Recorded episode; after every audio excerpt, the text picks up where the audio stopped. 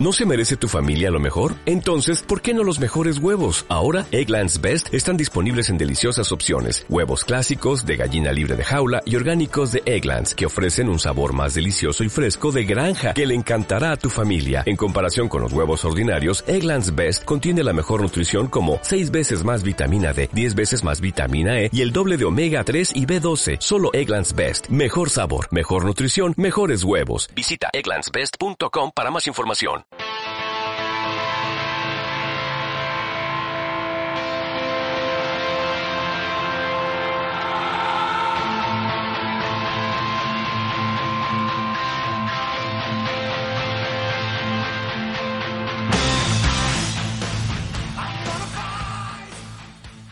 Hola a todos y bienvenidos a un nuevo capítulo de NBA Jam.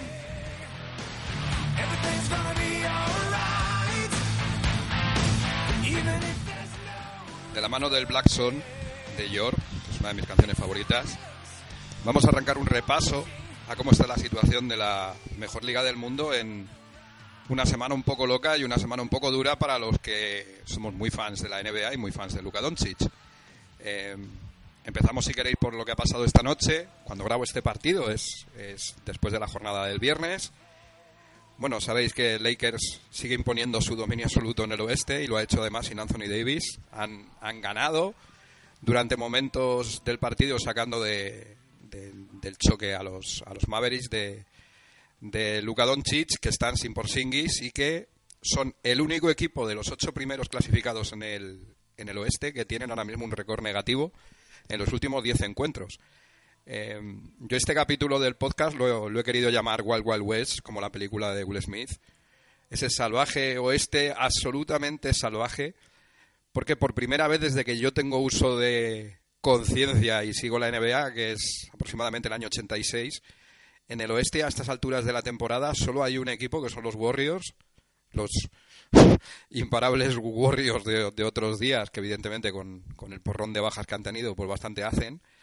Bueno, los Warriors son los únicos con los que no se puede contar que vayan a jugar los playoffs. Los otros 15 equipos, los otros 15, perdón, los otros 14 equipos, 15 con los Warriors, por los otros 14 eh, tienen opciones reales de estar en playoffs porque el octavo equipo es Memphis, que tiene récord negativo, 17-22, y eso que llegan con 4 ganados y con 7 de los últimos 10 ganados.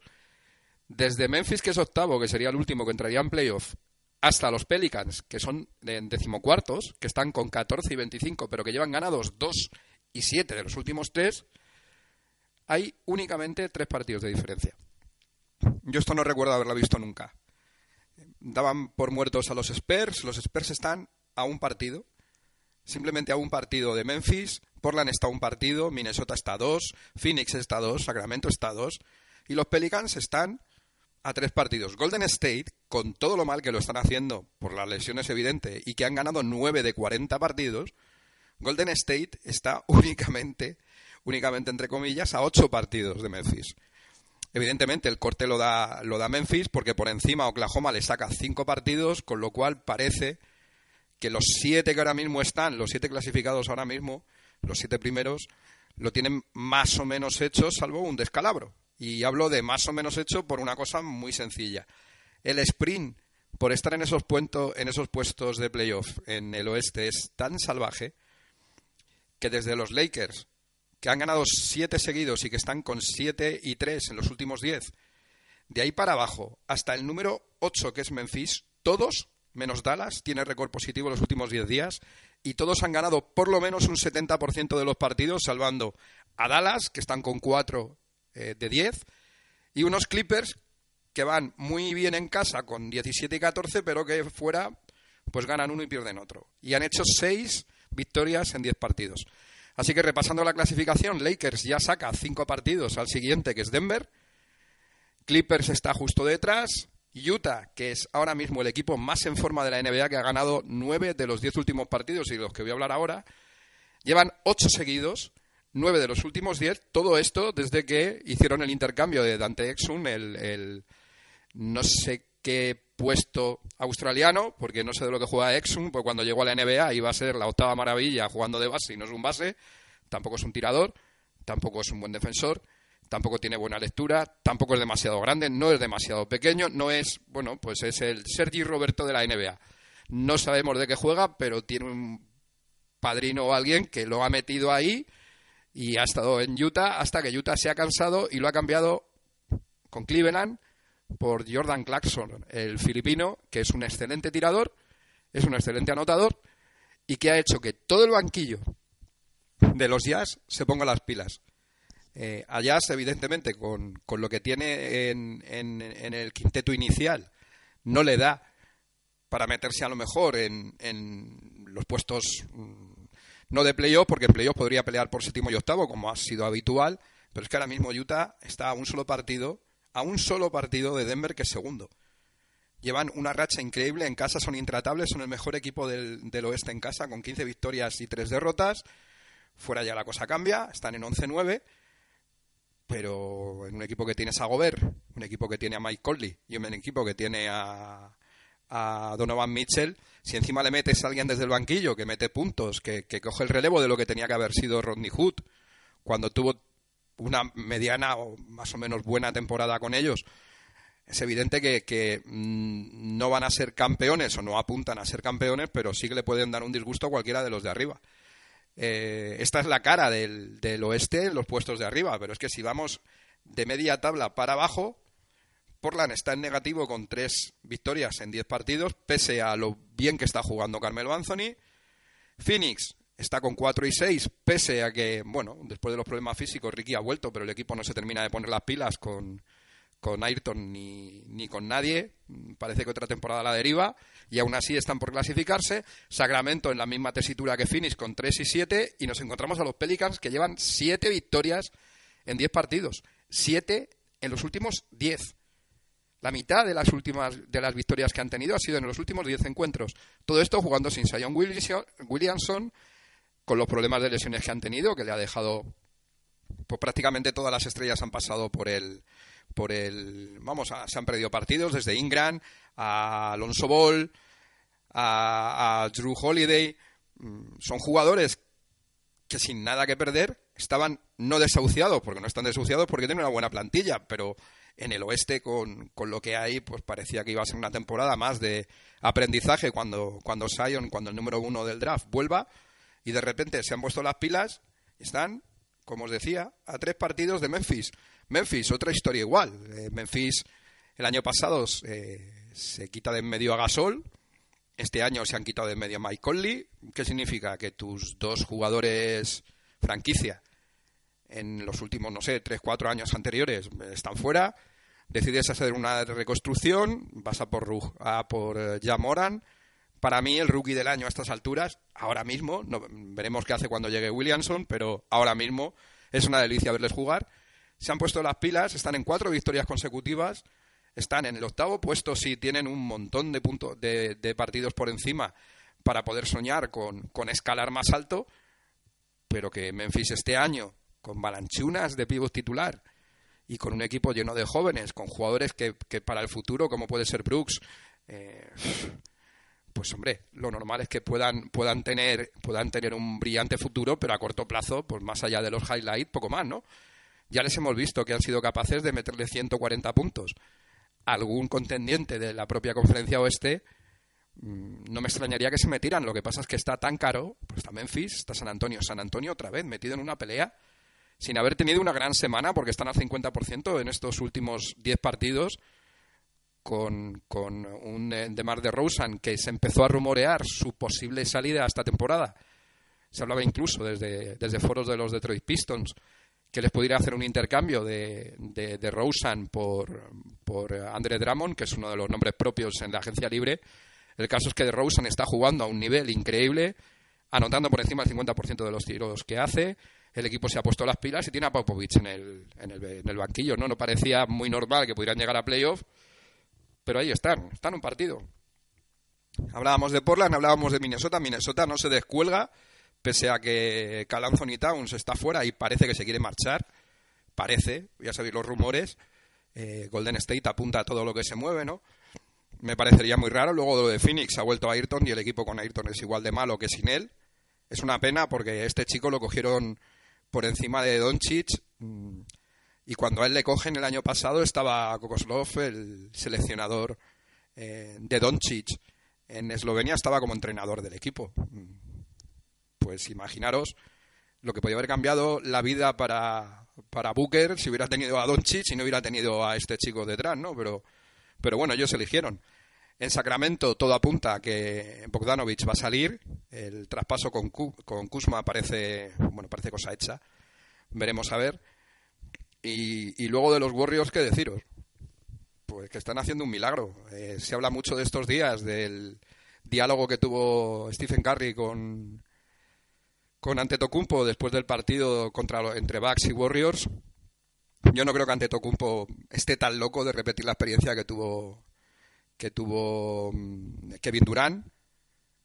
Si quiere ganar un anillo, es cierto que si él se une a esa plantilla pueden ganar el anillo, pero, pero su papel, su rol va a ser secundario, porque si siquiera Kevin Durant, que es mejor anotador que él infinitamente, ha podido tener un rol principal, pues ante Tocumpo va a quedar para ser algo más que un pivot, correr y meter muchas canastas cerca y tal, pero el balón lo van a tener, lo va a tener sobre todo Curry, pero bueno, ellos verán, ¿no? Esto es el oeste. Esto es el oeste. Si nos vamos al este ya el cachondeo es total. La diferencia entre uno y otro es que no hay corte. El corte en, el este está en el puesto sexto, es decir, domina Milwaukee con 8 y 2, junto, como os decía, el segundo equipo más en forma después de Utah. 8 y 2 en los últimos 10 partidos, son 34 victorias y 6 derrotas, vamos camino de un 68-12. Es decir, van a poder estar soñando con llegar a las 70 victorias a este ritmo con un 85% de victorias, ¿no? Em, bueno, Milwaukee lo tiene hecho el número uno, le saca siete partidos a Miami, que, ayer tuvo un partido malo y, cayó en New Jersey. Detrás están Boston, Toronto y Filadelfia en 25 y además misma división. Se la van a estar jugando con Miami, se la van a estar jugando con Indiana, es decir, ese segundo puesto, ya veremos cómo, y ahí terminan los que llegan a más de 20 victorias. Eh, es curioso que Indiana en estos últimos 10 partidos está con 4 y 6. Es curioso. Y aún así le saca 6 partidos a los, bueno, a los dos puestos libres que quedan. Ahora mismo está Orlando con 18 y 21, es decir, récord negativo, y Brooklyn con 17 y 20, récord negativo, como todos los que están por debajo. Charlotte, que es noveno, está a dos partidos de Brooklyn, Detroit está a 3, Washington está a 4, Cleveland está a 6, Nueva York los damos desahuciados, y luego Atlanta, que tiene a un jugador que va a ser All-Star y que es una banda. Lo miremos como lo miremos. Muchos jugadores jóvenes, pero, pero es una pena que el último año en la carrera profesional de Vince Carter vaya, vaya a tener que comerse la temporada que se está comiendo. Pero bueno, eh, han perdido nada. Ocho de los últimos diez partidos tanto Atlanta como Charlotte, como Brooklyn. Hay otros tres equipos que han perdido tres de los últimos siete, como Detroit, como Chicago, como Nueva York. Mm, si la NBA realmente quiere darle emoción a esto, eh, un año más y van demasiados. La diferencia entre el oeste y el este es bestial. Es bestial. ¿Qué me queda de, esta conferencia o qué datos tengo? Bueno, habéis visto la lesión de Embiid con el dedo mm, haciéndole 90 grados, el dedo, me parece que es el índice de la mano izquierda. Eh, no, el, índice no, el, dedo pequeño de la mano izquierda, bueno, se le va hacia un lateral, parece que una persona normal se hubiera tirado al suelo y se hubiera puesto a llorar, pero el tipo sigue andando tranquilamente, le faltó ir, pues yo qué sé, jugarse otros 15 minutos con el dedo así, ¿no?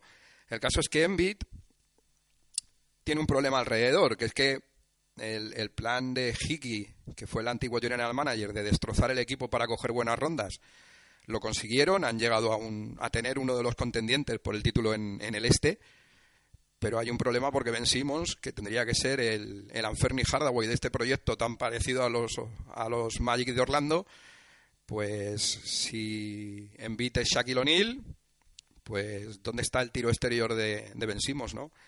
no lo tiene, se está rumoreando un traspaso en los foros de, seguidores de los Sixers. Es una locura porque ven que tienen muy fácil poder competir por la final con Milwaukee, ir a una eliminatoria a siete partidos y ver qué pasa, porque el resto de equipos no están al nivel.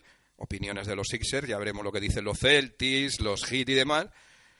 Pero parece que van a ir a por un tirador. Se habla de volver a, bueno, a destrozar el traspaso que hicieron con Minnesota y recuperar a Covington, que era un buen tirador, sin más pero, pero yo creo que, Filadelfia lo que se tiene que plantear es si van a ir a algún sitio con un base que no tira. a mí me parece que, según está la NBA ahora mismo, que vale tanto el spacing, el, abrir tanto el campo con tiradores y demás, si tú tienes a Embiid, que es un tío que puede abrir el campo, el que tú le pongas al lado a Horford, pues era una buena idea. Nadie lo niega que era una buena idea, no parece que haya mucha química, pero la idea era buena. Pero los exteriores te la tienes que jugar de otra manera porque porque Tybalt, el, el, novato, es muy bueno defendiendo, es un buen tirador y demás, tiene buenos tiradores, pero al final la pelota le va a ir al base y el base no genera. No genera. le están dando mucha caña, sobre todo en los últimos 10 días, ¿no? desde, que, desde que no está por Singis a Luka Doncic por los porcentajes que bordean el 30 y tantos por ciento, un 30 bajo por ciento de acierto en el triple. Eh, en el caso de Simmons es que no tira. O sea, es para los que vimos debutar a Jason Kidd cuando llegó a la liga, pues es Jason Kidd, pero midiendo 2'6. Es un tío con una capacidad de pase tremenda, pero sin tirar absolutamente nada. Entonces, ese equipo necesita más actividad exterior. Y o bien le ponen un base y a él lo mueven a otro puesto, o tienes que rodear al equipo con otro tipo de tiradores. Entonces, a lo mejor te tienes que deshacer de Harris o te quedas con Harris y vas al mercado y a ver qué te puedes traer y entonces la pieza que te tienes que quitar de encima es Horford. Una complicación para un equipo que lo tiene prácticamente todo, pero que, bueno, estas semanas, estas últimas dos semanas 5-5 como Toronto, pero Toronto tiene la excusa de que han tenido problemas físicos, de que ya el año pasado vienen de ganar, de que tampoco tienes que contar con ellos como contendientes, no tienen demasiada presión, el año pasado fue una pasada y este año pues si llegan lejos en playoff, yo creo que se van a dar con un canto en los dientes. Así que así queda la, NBA. Eh, quedan ahora mismo, algunos equipos les están quedando entre dos y cuatro partidos para llegar a justo el Ecuador de la temporada, esos 42, ¿no? Eh, como sabéis, están haciendo votaciones continuamente ahora, porque ha cambiado el sistema de votación. Se puede votar online eh, no sé cuántas veces cada X días a los quintetos y sabéis que a los quintetos titulares de, bueno a los quintetos titulares a los 10 titulares que tengan que ir al, al All Star esto ha cambiado de como era no hace demasiado tiempo no entonces se buscará los dos capitanes y que ellos luego repartan. De todas maneras la votación se hace por conferencias entonces LeBron y Luka Doncic son los más votados LeBron ha remontado porque no era el más votado y se ha puesto por delante de Luca, que era el más votado en el primer recuento.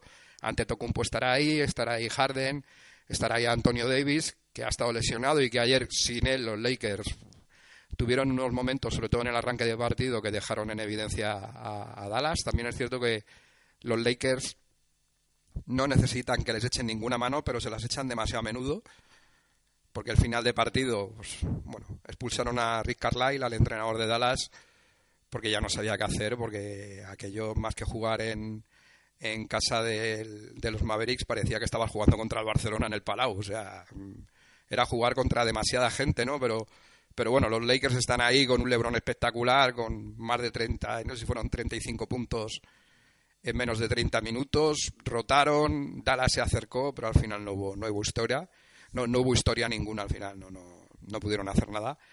Y, y todo esto sí Antonio Davis. Pues Antonio Davis va a entrar como posiblemente pivote ese quinteto teórico del oeste y veremos qué pasa en el este, ¿no? Porque muchas de las plazas yo creo que Trae está, está en otra liga, pese a que está en el peor equipo de la, de la NBA. Le debería pesar en otras circunstancias, pero es que si vas a un All-Star, ese chico tiene que, tiene que jugar. Y la gente le está votando. Y luego, como la gente está votando, pues eh, Alex Caruso, el suplente de los Lakers, eh, está, está entre los, no sé si son seis o siete más votados. Y en los Celtics están votando al senegalés Taco Fall, que apenas ha jugado, no sé si han sido unos minutos, que es muy grande, es muy llamativo, parece un buen tío, pero ya la, la, no sé, las ganas que tiene la gente de hacer el, el tonto en vez de premiar realmente a los jugadores que, que, se están haciendo una buena temporada, pues me parece humillante para el jugador que puede perder esos votos y me parece aún más humillante para el jugador al que le están eligiendo simplemente por hacer la gracieta, ¿no? De mira qué jugador tan malo vamos a meterle. Eh, bueno, esto en el 89 hubo una polémica tremenda cuando AC Green, entonces a la pivo de los Lakers, fue titular del All-Star, del que se jugó en Houston por delante de Cal Malone, porque como dejaron votación popular, la gente votó y se lió una muy gorda, porque evidentemente Cal Malone era el mejor a la pivot en aquella época, ¿no? Posteriormente, cuando ya el mercado chino llegó a la NBA, pues Yao Ming era el más votado, pues los chinos votaban en masa, pues vamos por ese vamos por ese camino, no vamos por camino de volver a llevar a Chiquili 4 Eurovisión, que, que es lo que parece que no solo en España, sino en el resto del mundo les gusta, ¿no? Hacer el hacer la gracieta. Así que me despido de vosotros. Este fin de semana va a haber partidos importantes, pero yo creo que la gente ya tiene la vista puesta en, en llegar al, al break del All-Star. Veremos en Chicago qué pasa, ¿no? Porque Chicago la última vez que se jugó allí un All-Star fue en el 88 y si no había dudas hasta ese momento de que había un jugador que dominaba la liga, allí Dios bajó al, al suelo y se presentó en sociedad, ¿no? Fue campeón de mates en la final más polémica de la historia y luego en el partido metió 40 que antes tenía más mérito que ahora meter 40 porque antes se jugaba a veintitantos segundos, no a dos o a tres como ahora, pero bueno. Me despido de vosotros hasta el próximo capítulo donde os voy a hablar de uno de mis jugadores favoritos, con el que además tengo la suerte de tuitearme últimamente y que además ha sido, ha sido noticia estos días porque bueno, en esta etapa de igualar récords pasados y demás eh, ha habido un récord que se ha igualado eh, que pertenecía precisamente a, a este jugador, que no os voy a desvelar, pero sí os diré a los que seguisteis la NBA con Andrés Montes que hablo ni más ni menos que jinete pálido. Así que os dejo ahí para, para el, próximo programa. Recordados, eso sí, que os podéis suscribir, como siempre, desde la plataforma que, estéis usando. Y también podéis a través de elogiador.com y, por supuesto, eh, a través de cualquiera de las, de las plataformas donde podéis encontrar este podcast, ¿no? En iVoox, en iTunes y en, y en Spotify. Así que nada, daros las gracias por estar ahí un, un programa más y hasta muy pronto.